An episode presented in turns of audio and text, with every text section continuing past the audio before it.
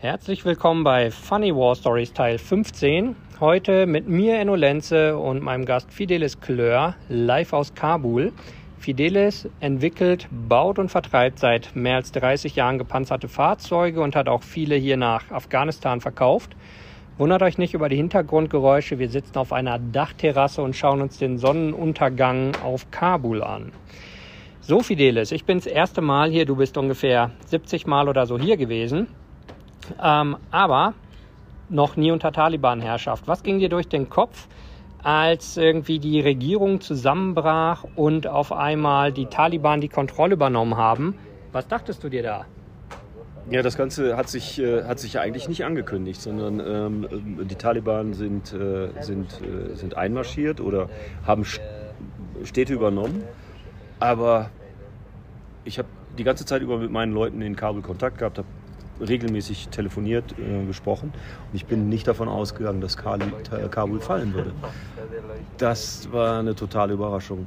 Ähm, und dieser General Sami Sadat, der extra ähm, auserkoren wurde, um, um die Hauptstadt zu verteidigen, den kenne ich persönlich. Der ist dann verschwunden. Alle sind verschwunden, auch dieser General Dostum, der extra nach Masai Sharif gegangen ist, um, um dort dann zu kämpfen. Nach zwei Tagen hat er sich aufgemacht und ist äh, nach Usbekistan verschwunden. Sehr überraschend alles. Aber im Endeffekt, wenn man sich das Ganze nochmal in Ruhe anschaut, ist es nicht überraschend. Denn wir haben ja hier 30 Jahre lang, 20 Jahre lang, Entschuldigung, wir haben ja hier 20 Jahre lang ähm, Milliarden, Trilliarden reingesteckt in dieses Land. Wir haben auch versucht, ein Militär aufzubauen. 300.000 Soldaten. Aber die Regierung, insbesondere die letzte Regierung, die, die Ghani-Regierung, die hat sich überhaupt nicht dafür interessiert. Die Ghani-Regierung, denen ging es nur da, darum, so viel Geld wie möglich äh, abzuzweigen und ins Ausland zu schaffen. Und das war vielleicht auch der Grund dafür, dass die Amerikaner vor drei Jahren dann gesagt haben, wir müssen jetzt mit den Taliban direkt reden und das ohne die, die Ghani-Regierung. Und dann ist es zu diesem Deal gekommen zwischen Amerikanern und Taliban. Ähm, und die Amerikaner haben ja, quasi, haben ja gesagt, so, äh, Afghanen, äh, Regierung, Ghani, ihr habt alles, was ihr braucht. Und dann fällt Kabul innerhalb von zwei Tagen. Vollkommen Wahnsinn, Wahnsinn, wirklich. Wir sind ja aus äh, Taschkent hier reingekommen. Also wir mussten von Dubai nach Usbekistan und dann Inlandsflug nach Termesch und dann sind wir, ich weiß gar nicht mehr, acht, neun Stunden mit dem Auto gefahren. Äh, ich dachte, so schlimm wird die Autofahrt nicht und wurde dann böse überrascht. Warum hast du mir nicht vorher gesagt, wie übel der Salangpass wird? Äh, ganz ehrlich, weil ich es nicht wusste.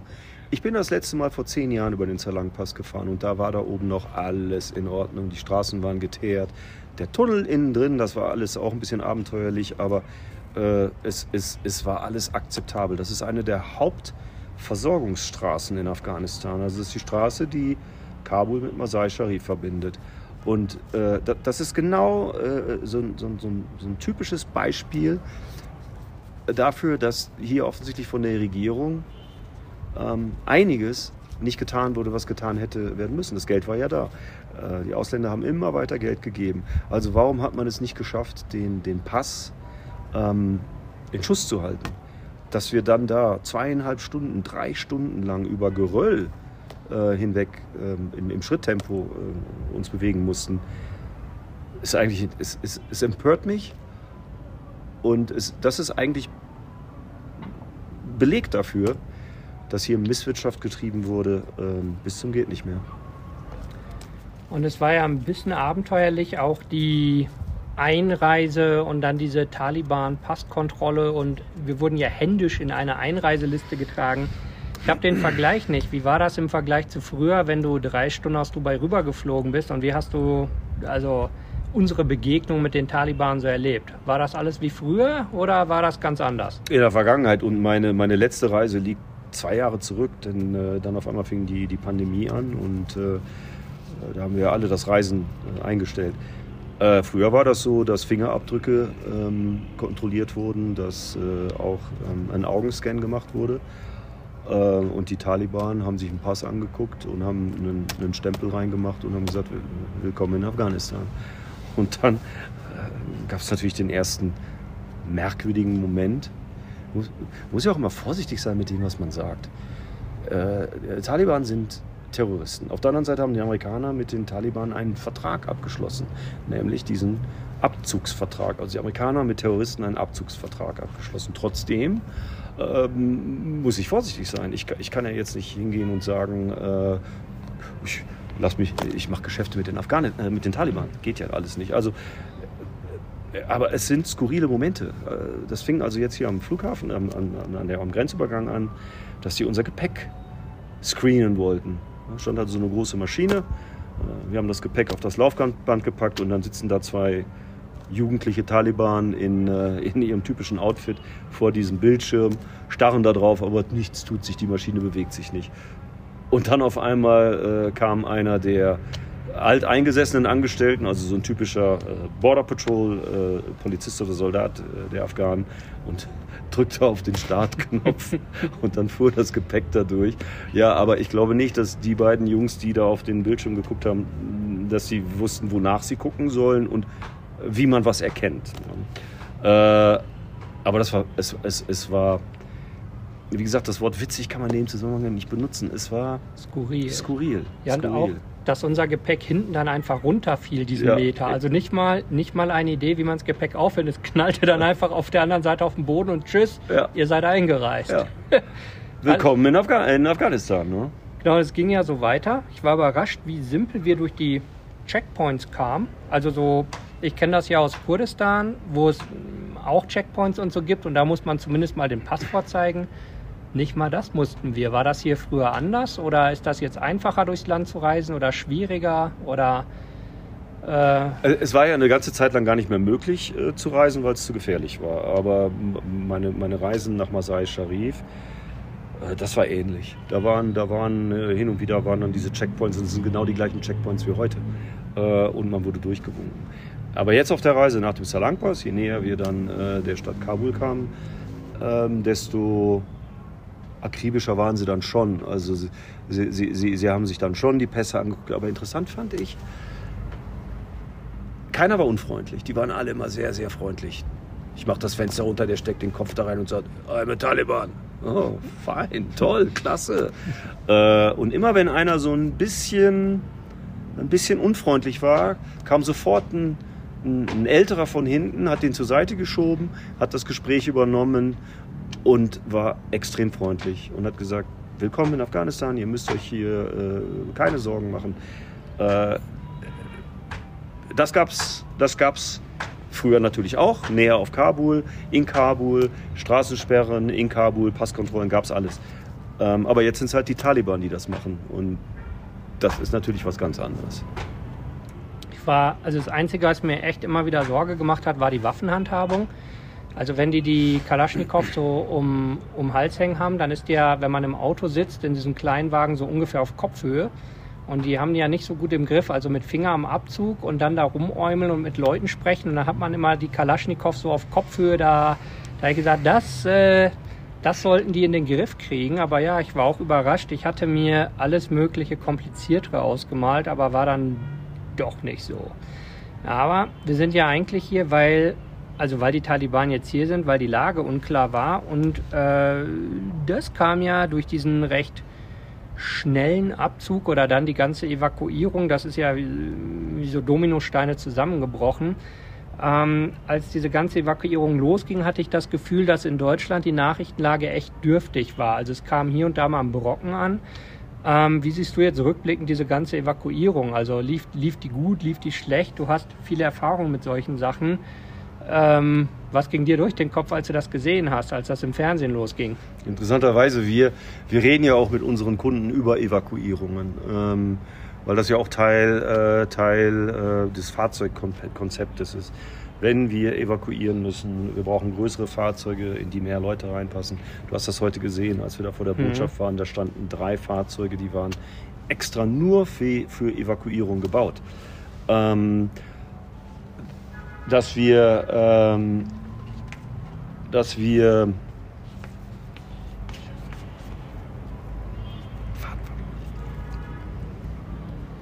Also die Evakuierung von den Amis. Da Ach so, waren ja, wir ja, gerade. Sorry, hier ja. kamen gerade Getränke, wir waren Ja. kurz abgelenkt. ähm, Und es ist kein Bier und kein, äh, keine Caipirinhas. Wir kriegen Melonensaft. aber es sieht hübsch Sieht aus. sehr gut aus. Genau, also Ja, die die Evakuierung, Evakuierung. und deine Kunden. Stimmt, wir waren vorhin bei dem Compound von den europäischen Armeen.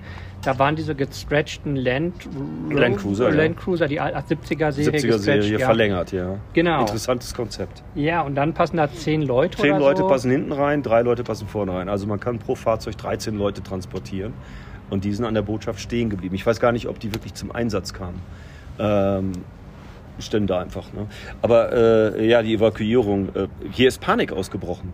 Weil niemand gedacht hat, dass dass das alles in sich zusammenfällt. Ich habe ja mittlerweile auch, ich habe ja schon, schon vor vier Wochen gesagt, da ist Geld geflossen. Es stimmt ja, tatsächlich. Hat sich herausgestellt, dass die Taliban sehr schlau in, äh, bei ihrem Marsch auf, auf Kabul, sehr schlau die, den Ältestenrat immer äh, kontaktiert haben und gesagt, pass auf, eure, die Soldaten sind seit zwei, drei Monaten nicht bezahlt worden. Wir bezahlen jeden einzelnen Soldaten, wenn er dann im Gegenzug die Waffe niederlegt. Und so ist dann Provinz nach Provinz gefallen, ohne dass überhaupt gekämpft wurde. Kandahar, da wurde gekämpft, äh, auch heftig gekämpft, aber, aber äh, äh, Herat auch. Aber ansonsten, äh, hier in Kabul, überhaupt nicht, nichts. Alle weggelaufen, weggelaufen. So, und deshalb, deshalb, und darauf war keiner vorbereitet. Niemand hat gedacht, dass das innerhalb von zwei Tagen passiert und auf einmal sind alle erwischt worden ohne Plan. Und dann begann die große Panik. Es ist ja dann auch das Gerücht gestreut worden, dass Afghanen ausgeflogen werden. Also haben sich Tausende, zigtausende von Afghanen zum Flughafen bewegt, in der Hoffnung, in so ein Flugzeug zu kommen. Und wir, äh, wir haben ja die Bilder gesehen, diese verrückte Sache mit, dem, mit, dem, mit der C-17, dass sie da auf den Radkästen draußen sitzen. Ähm, absoluter Wahnsinn. Das hat aber gar nicht mal so sehr was mit Panik zu tun bei den Afghanen, sondern hey, die fliegen uns aus. Ich will mit. Das war das eigentlich. Wir sehen es ja jetzt. Wir jetzt auf der Straße. Du unterhältst dich mit Afghanen, du siehst Afghanen, die machen ihre Geschäfte. Siehst du hier irgendjemanden auf der Straße, von dem du das Gefühl hast, dass der Angst davor, vor, dem, vor den Taliban hat und dass er meint, er wird im nächsten Moment massakriert? Also von denen auf der Straße nicht. Jetzt könnte man ja aber sagen, die sitzen zu Hause und wir sehen sie auf der Straße nicht. Das würde ja Sinn ergeben oder verstecken sich im Keller. Ähm, jetzt haben wir aber äh, genau neben uns den einen Herrn, der quasi gegen die Taliban, wenn man so will, gearbeitet hat. Ja. Was ist mit dem? Magst du das mal kurz erklären? Ja, also mein, mein Freund und mein Geschäftspartner Yunus, den ich seit 15 Jahren kenne, ähm, hat in der ganzen Zeit mit Ausländern gearbeitet, hat mit Eishaft gearbeitet, hat mit dem Palast gearbeitet, hat also im Grunde mit allen gearbeitet, die äh, die potenziellen oder die Feinde der Taliban sind. Und ähm, klar, er hat natürlich auch, als das alles anfing, hat er sich Sorgen gemacht und hat aber die weise Entscheidung getroffen, nicht zum Flughafen zu gehen, weil er wusste, dass das nicht gut enden wird. Ist also zu Hause geblieben, hat über andere äh, Wege versucht, ähm, das Land zu verlassen. Und jetzt, vier, fünf Wochen später, hat er sich abgefunden mit der Situation. Und interessanterweise nebenan, also wir wohnen ja in seinem Guest, Guesthaus, was er betreibt, äh, und nebenan sind 18 Taliban eingezogen. Und Ja. die sehen wir ja jeden Tag, wenn wir kommen und wenn wir gehen. Und die sind immer freundlich und winken und Hallo. Und äh, vor zwei Tagen kam ein ganzes bewaffnetes Kommando der Taliban Ein vorbei. Batterie-Bataillon, also die Eliteeinheit. Ja, ne, also da, waren, da war sogar ein Kolonel dabei und äh, die, die haben dann gesagt, hallo, wir wollen nur mal gucken, wer ihr seid. Ne, die haben gesehen, wir sind angekommen. Ähm, und ja, ansonsten, wenn es irgendwelche Probleme gibt, lasst es uns wissen. Wir entschuldigen uns für die Störung und dann waren sie wieder weg. Äh, und, und äh, das hat er ja als, als aller, allererster äh, quasi so das, das Wasser getestet mit denen. Ne? Als die eingezogen waren, hat er natürlich gedacht, um Gottes Willen, jetzt wohnen die auch noch neben mir. Und dann standen sie bei ihm vor der Tür und äh, haben geklingelt. Und er ist dann zur Tür gegangen und haben gesagt, können wir bei dir einen Teekocher leihen? Am nächsten Tag kamen sie nochmal und haben gesagt, kannst du uns mit dem Wasser helfen? Da kommt nur kaltes Wasser. Wir wollen duschen und es ist kein, kein warmes Wasser. Äh, ja, und seitdem äh, ist das eine herzliche, eine herzliche äh, Beziehung zwischen denen. Und, und das ist es ja. Das sind Af die Afghanen sind doch die, die in erster Linie mit den Taliban mal klarkommen müssen. Und wenn die Afghanen uns sagen, Leute, das ist alles nicht so schlimm, wie ihr im Ausland es denkt.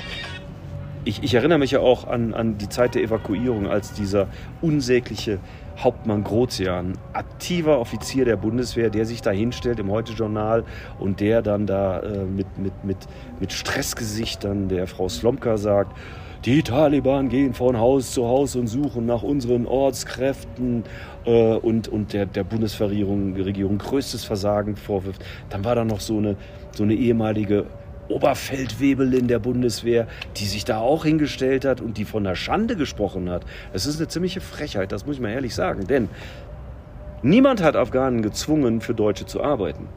Die Deutschen waren hervorragende Arbeitgeber. Das waren fürstliche Gehälter. Und da kam ja noch alles andere dazu. Das war ja auch eine, eine gewisse Jobsicherheit. Bis es diese Jobsicherheit gar nicht, dann nicht mehr gab. Und als sie gemerkt haben, die nehmen uns nicht mit, da wurden dann diese, diese, diese, diese Märchen erzählt. Da wurde dann diese, da wurde auch dieser Hauptmann Grozian von, von Karren gespannt. Und das ist ja eigentlich, das sollte ihn ja eigentlich maßlos ärgern, dass er hier das Sprachrohr geworden ist. Wir kriegen ja diese diese E-Mails heute noch. Bitte helft mir die Taliban. Die gestern wieder. Die Taliban gehen von Haus zu Haus und suchen nach, den, nach, nach denen, die mit den Amerikanern zusammengearbeitet haben. Wenn es das wirklich gäbe, ich glaube, dann würde der Bundesnachrichtendienst darüber Bescheid wissen. Dann würden auch Leute wie Yunus darüber Bescheid wissen. Dann würden wir ja alle in Kabul, das wäre, es, es wäre hier ein ganz anderes Klima. Es wäre ein Klima der Angst. Es wäre ein Klima des Versteckens. Haben wir aber doch nicht gesehen, oder? Hast du das gesehen? Gesehen nicht, aber es gab ja die Berichte von äh, in Herat, wo jemand am Kran aufgehangen wurde, von den Journalisten, die ausgepeitscht wurden. Ich weiß gar nicht, so ein paar Headlines. Was ist dann damit? Okay, kommen wir mal, kommen wir auf das mhm. zurück, was passiert ist. Also, da wurde dieser Dieb gefangen und auf der Straße ausgepeitscht. Anderen Dieben hat man die Haare abrasiert oder das Gesicht mit Schuhcreme schwarz angemalt, sie an den Pranger gestellt. Äh, in, in Herat vorgestern äh, gab es eine Entführung und ähm, im Verlauf der Entführung gab es einen Schusswechsel und dann wurde dieser Entführer getötet. Und danach wurde der an einem Kran aufgehängt.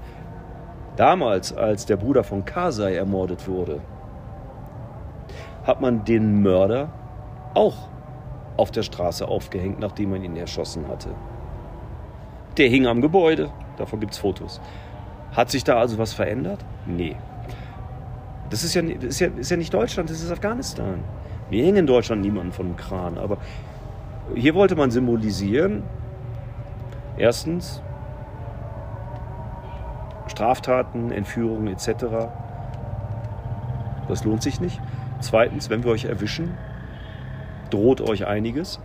Äh, und ähm, glaube ich, dass das die offizielle Politik der Taliban ist? Nein, das glaube ich nicht. Das haben die gemacht und ich bin mir ziemlich sicher, dass das auch intern Ärger gegeben hat und dass denen gesagt wurde, das macht ihr bitte nicht nochmal. Und genau das gleiche mit dem Auspeitschen. Das wollen die nicht. Die Taliban wollen nicht, dass der Westen oder der Rest der Welt so ein Bild von ihnen hat. Was die Taliban wollen, und das ist ja auch taktisch ganz klug, wie die vorgehen. Die PR-Arbeit ist, ist, ist, ja nicht schlecht. Ne? Also das Land ist befriedet. Es wird nicht mehr getötet. Es fallen keine Bomben mehr, keine, keine Autobomben mehr, keine Magnetbomben mehr, nichts mehr. Ähm, die Leute können sich frei bewegen und wir sorgen für die Sicherheit der Menschen. Also ich kann mir nicht vorstellen, dass das offizielle Politik ist aber wir, wir haben ja die, die Taliban gesehen. Da sind ja teilweise welche dabei, der sagt, um Gottes Willen, das ist ja wie eine Räuberpistole. Ne? Oder, oder so hier, so, so, so, so. Ja, so wie man sich. Wir sind denen, die sind aus der, weißt du, am Freitag sind die aus der Moschee gekommen. Ja. Da kommen uns da 50 Taliban entgegen und, und die grüßen uns freundlich. Mit Kalaschnikow, mit Kalaschnikow und RPG auf der Schulter. Ähm, es war doch schon interessant. Ja. Äh, also klar, äh, ich denke, das, ist, ist, das muss Schritt für Schritt gehen. Äh, man kann jetzt natürlich nicht Vorschusslorbeeren und, und, und, und, äh, und sagen, ja super, wir haben 20 Jahre lang den Falschen vertraut, wir, wir haben unseren Fehler erkannt und jetzt vertrauen wir euch. So geht das alles nicht. Aber was will man denn sonst machen? Wir haben ja auch, wenn wir jetzt unterwegs waren, reihenweise junge Frauen, ältere Frauen, Mädchen gesehen mit Kopftuch, aber ohne Schleier. Ja. Aber auch seltener, wirklich seltener, welche in Burka, oft die Bettlerinnen, die am, ans Auto kamen. Äh, das ist, glaube ich, die häufigste Frage, die bei mir ankam. Laufen noch Frauen draußen rum oder nicht? Also jetzt will ich so von meinem Gefühl her sagen, es laufen wenig Frauen draußen rum, also deutlich mehr Männer als Frauen. Die Frauen haben Kopftuch auf, keine Burka an, also bis auf ganz wenige Bettlerinnen. War das früher auch so, dass so wenig Frauen auf der Straße waren oder hat sich da was geändert? Und wir waren ja vorhin an der Schule, wo die Lehrerin mit ihren Schülerinnen rauskam. Da scheint ja, zumindest hier, wo wir es sehen, nicht so zu sein wie das Narrativ in Deutschland derzeit, dass die nicht mehr zur Schule gehen dürfen. Hat also wir haben es heute gesehen. Ja. Die, kind, die Mädchen gehen zur Schule. Wir haben sie gesehen, sie kamen aus der Schule raus. Äh, und sie wurden nicht von einem männlichen äh, Erwachsenen der Familie begleitet. Die Mädchen gingen alleine nach Hause. Das haben wir gesehen. Ähm, äh, Burka wurde früher auch getragen, ganz klar. Es gibt, und das, das ist ja auch hier jedem äh, früher so frei überlassen gewesen. Kannst du machen, wie du willst. Ne? Kannst du Burka tragen oder nicht, wie das in den einzelnen Familien gehandhabt wird. Äh, Im Verhältnis waren immer weniger Frauen auf der Straße als Männer, denn hier in diesem Land haben die Frauen traditionell ganz andere Rollen. Äh, jetzt sind sehr, sehr wenig Menschen auf der Straße. Warum? Weil wir hier gerade ein absolutes Arbeitslosendesaster erleben. Dadurch, dass die Ausländer abgezogen sind, sind ja Tausende, zigtausende, hunderttausend Jobs mindestens auf einen Schlag weggefallen. Und ähm, wenn ich keinen Job habe, dann brauchen wir auch nicht im, im Auto im Straßenverkehr rumzuquälen ähm, oder auf die Straße gehen. Wofür? Leute suchen also jetzt nach Jobs, versuchen irgendwie jetzt über die Runden zu kommen. Und das wird bitter in den nächsten Wochen. Die Taliban haben ja keinen Zugang zum Geld, das Bankensystem funktioniert nicht. Die, äh, die Amerikaner halten die, die, die, die, Reserven äh, der afghanischen Staatsbank fest, geben sie nicht raus. Das haben die Taliban offensichtlich bei den Vertragsverhandlungen vergessen, dass dieses Geld auch freigegeben wird. Und, äh, wieder ein Passagierflugzeug. Warte mal, da kommt ein Flugzeug. Äh, ja, das ist eine Passagiermaschine, die gerade gestartet ist, ja. Wer weiß, wo die hingeht. Aber auch ein gutes, gutes Zeichen. Es kommen jetzt mehr und mehr ähm, Flüge wieder rein. Die Pakistaner fliegen, die Iraner fliegen, die Türken fliegen. Wir beide wissen noch nicht, wie wir hier rauskommen. Ähm, aber hoffentlich kriegen wir dann heute Abend oder morgen früh grünes Licht von den Kataris, dass wir mit denen in der Militärmaschine mitfliegen können. Dann bist du ja aber nicht hier, um äh, sozusagen auf der Straße Vergleiche für mich anzustellen, sondern wegen deinem Business. Und wenn ich die Kommentare bei dir bei LinkedIn richtig gelesen habe, dann meinen jetzt die Leute, du bist hier, um mit den Taliban Business zu treiben. Was ja, sagen wir mal, nicht ganz korrekt ist. Also was tust du hier nee, gerade? Ich bin jetzt erstmal hier aus zwei Gründen nach dem Rechten zu sehen, was meine eigene, meine Investitionen angeht. Und ein Gefühl dafür, drei, drei Gründe, und ein Gefühl dafür zu bekommen, wie es denn eigentlich jetzt weitergeht. Ich persönlich bin der Meinung, dass die Botschaften relativ, relativ schnell zurückkommen, dass sie wieder öffnen werden, äh, dass auch die Hilfsorganisationen kommen werden.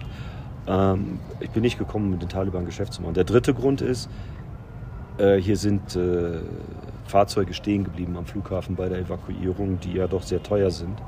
Und im Auftrag äh, zweier Kunden bin ich auf der Suche nach diesen Fahrzeugen und will diese Fahrzeuge sichern und dann ähm, weiter diskutieren mit, dem, mit, den, mit den Besitzern der Fahrzeuge, wie es weitergehen soll. Also das sind so die, die, die drei Punkte, warum ich hier bin. Ähm, ich brauche nicht die Taliban, um Geschäft zu machen. Und außerdem, die haben ja jetzt alles, was sie wollen. Ich, ich war, gestern am, am, am, Flughafen haben wir gestanden, da fuhr der, der Wagen von, von Karzai vorbei, den ich 19, äh, vor acht oder neun Jahren geliefert habe, und da saßen Taliban drin. Also äh, alles, was früher der Regierung Afghanistans, Afghanistans gehört hat, gehört jetzt den Taliban. Und du guckst in die gepanzerten Autos rein, die an uns vorbeifahren, da sitzen immer Taliban drin. Also mein Auto brauchen die im Moment bestimmt nicht.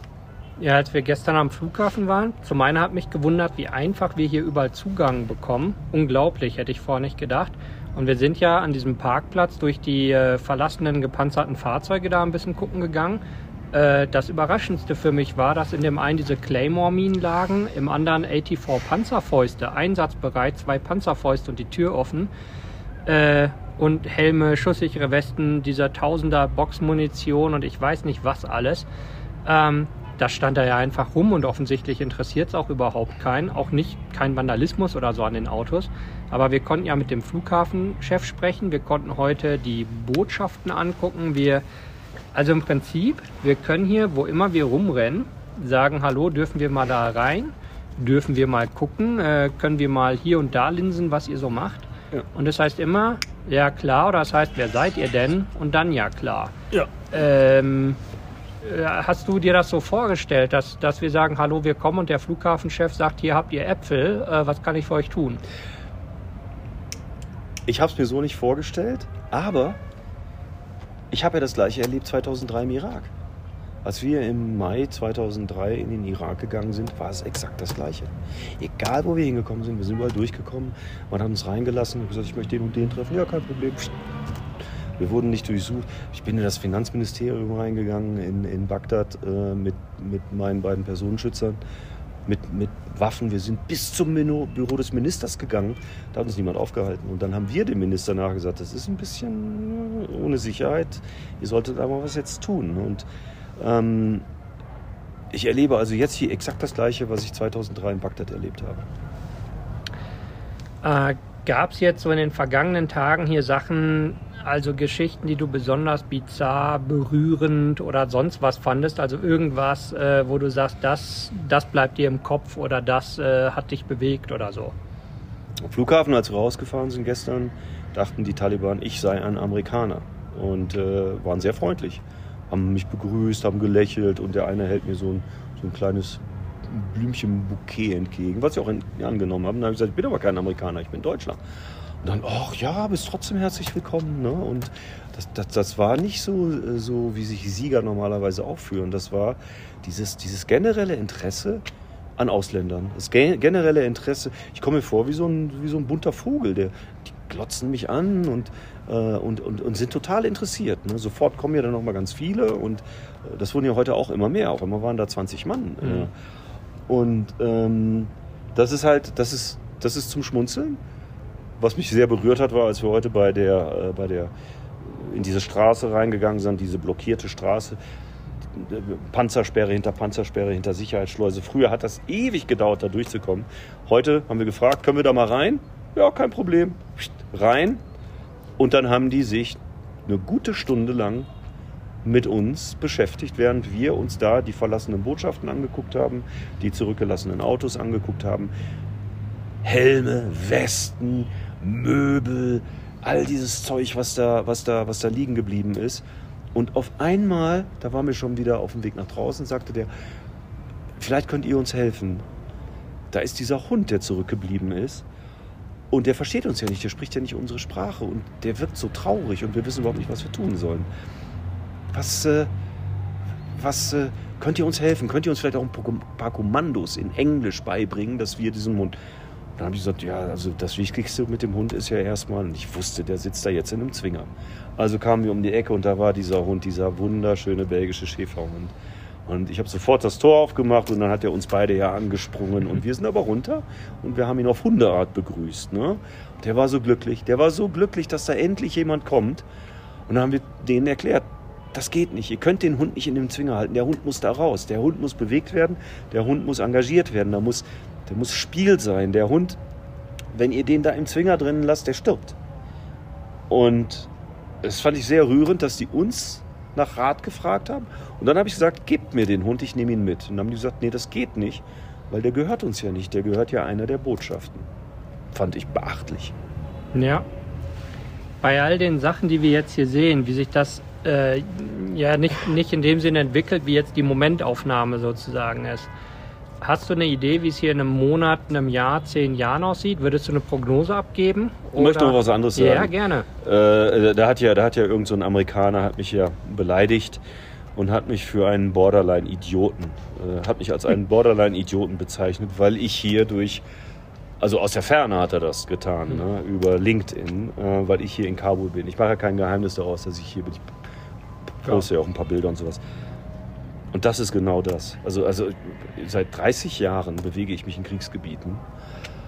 Und wenn ich ein Gefühl habe für eine Situation, und das ist das, was mich in der Vergangenheit immer geschützt hat. Ich war im Palestine Hotel, wir sind mit Raketen beschossen worden. Ich bin diese, diese, diese äh, Amman-Bagdad-Strecke zigmal gefahren, wo nachher äh, GSG 9 Blackwater-Leute ums Leben gekommen sind. Und ich, äh, ich habe ein Gefühl entwickelt für äh, Sicherheit. Das ist, kann man vergleichen mit einem Feuerwehrmann, der in ein brennendes Haus geht. Der weiß, was er tut. Dafür ist er trainiert worden. Und dass ich jetzt gerade von Amerikanern angepöbelt werde, dass ich Borderline-Idiot bin oder auch jetzt vorhin kam wieder äh, von einem Bekannten von mir eine Nachricht, pass auf dich auf, die Situation kann sich da ganz schnell ändern. Das finde ich schon, ja, dass es immer diese Schlaumeier gibt, die einem da einen guten Rat geben wollen. Von 5000 Kilometer weit weg. Exakt. Ja. Und ähm, wie sieht das hier aus in den nächsten Jahren? Alles ist möglich. Alles. Das haben wir jetzt gerade gesehen. Innerhalb von zwei Tagen fällt Kabul. Hätte niemand, niemand hätte, hättest du eine Wette abschließen können in London. Wie stehen die Chancen? Die Australier. Die Australier haben es geahnt, glaube ich. Oder die hatten gute Intelligence und dann haben die, die Premierministerin und die, äh, den Premierminister und die Außenministerin äh, beraten und haben gesagt, Leute, das Ding wird ganz schnell kippen, wir müssen raus hier. Und dann sind die innerhalb von einem Monat, hat die australische Botschaft dicht gemacht, alle ausgeflogen, alles Material ausgeflogen. Und es waren die einzigen, wirklich die einzigen, die nicht in Panik geraten sind, als, als hier evakuiert werden musste, weil sie schon weg waren. Vielen Dank soweit. Ähm, ich würde sagen, ja, die Situation hier ist bizarr. Anders kann ich es auch nicht sagen. Völlig anders als erwartet. Und ich habe ehrlich gesagt auch keine Ahnung, sozusagen, wie ich das Ganze hier finden soll oder wie nicht. Es ist so, es ist nicht wie erwartet. Man hat Terroristen um einen rum, die aber zu einem persönlich freundlich sind. Ja. Ähm, und jemand, irgendjemand sagte doch die Tage, was die Taliban in den letzten 20 Jahren gelernt haben, ist Lügen. Also, was ich, ähm, also irgendwie vor zwei Wochen oder so gab es hier diese Frauenproteste die dann, äh, wo ein paar Taliban dann angefangen haben, die Frauen zu verprügeln und die Journalisten, die das filmen wollten. Jetzt gibt's hier keine Proteste mehr. Gibt's keine Proteste, kann sie keiner sehen, kann niemand draufhauen. Ähm, also sozusagen für mich, wenn ich hier rumlaufe, in all den Tagen habe ich nicht eine einzige sozusagen verwerfliche Sache mit meinen eigenen Augen gesehen. Und das ist so ein Ding, ich weiß nicht, was ich nicht sehe. Logisch. Äh, man weiß nicht, was in irgendwelchen dunklen Ecken stattfinden kann oder sonst was. Das macht es natürlich schwierig, wenn ich grundsätzlich weiß, das sind Terroristen um uns herum und das sind nicht die Guten. Aber ich sehe nicht eine einzige Sache, wo ich den Finger drauflegen kann. Ja. Das war mit IS nicht so, mit den schiitischen Milizen nicht so. Da kann ich dir immer sagen, das habe ich selber gesehen, das habe ich selber gesehen mit der irakischen Armee. Mit allen anderen schlechten Leuten, mit denen ich zu tun hatte, konnte ich sagen, ich habe mit meinen eigenen Augen gesehen, was die für Verbrechen begehen. Hier, also in dieser Momentaufnahme in ein paar Tagen in Kabul, nicht. Und das finde ich ist irgendwie so, ich weiß nicht, was man damit macht. Wenn ich, wenn ich mit Leuten kommuniziere, 75 äh, Prozent der Kommunikation zwischen Menschen findet ja nicht verbal statt, sondern mhm. über Körpersprache, Augen. Ähm, ich gucke mal die Augen an und die Augen sind oh, der eine oder andere, gestern, der, der neben mir saß im, im Flughafenbüro, da, der war so, da habe ich ja, oh, oh, Gottes Willen, der war ein bisschen düster. Mhm. äh, aber normalerweise, und ich habe heute auch lange wieder den Augenkontakt gesucht mit denen, mit denen wir gesprochen haben. Sehr freundliche Augen, interessierte Augen. Der junge Mann da, der war ja richtig euphorisch. Der wollte ja unbedingt, und guck mal, ich spreche Englisch. Und der war. Es ist, äh, es ist, es ist, ähm, hätte vor zwei Jahren jemand einen Film gedreht und hätte das Ganze so dargestellt, wie es jetzt ist, äh, dann hätte das mit Sicherheit ganz anders ausgesehen. Also es ist, es ist bizarr. Es ist wirklich bizarr. Ich hätte das alles auch so nicht erwartet. Aber ich habe auch nicht das Schlimmste erwartet. Ich bin ja klaren Kopfes hierher gekommen. Äh, ich wusste schon, was auf uns zukommt, weil ich immer wieder mit Yunus gesprochen habe. Ähm, und ich verlasse mich auf das, was meine afghanischen äh, Freunde und Kollegen mir sagen, das Gefühl, was die haben, mhm, was die Situation angeht. Und wenn mir der Yunus sagt, das ist doch Quatsch, dass die da von, Ort, von Haus zu Haus gehen und Ortskräfte suchen. als hätten die nichts anderes zu tun. Ortskräfte suchen. Klar gehen die von Haus zu Haus. Aber die suchen nach nichts, sondern die machen sich ein Bild.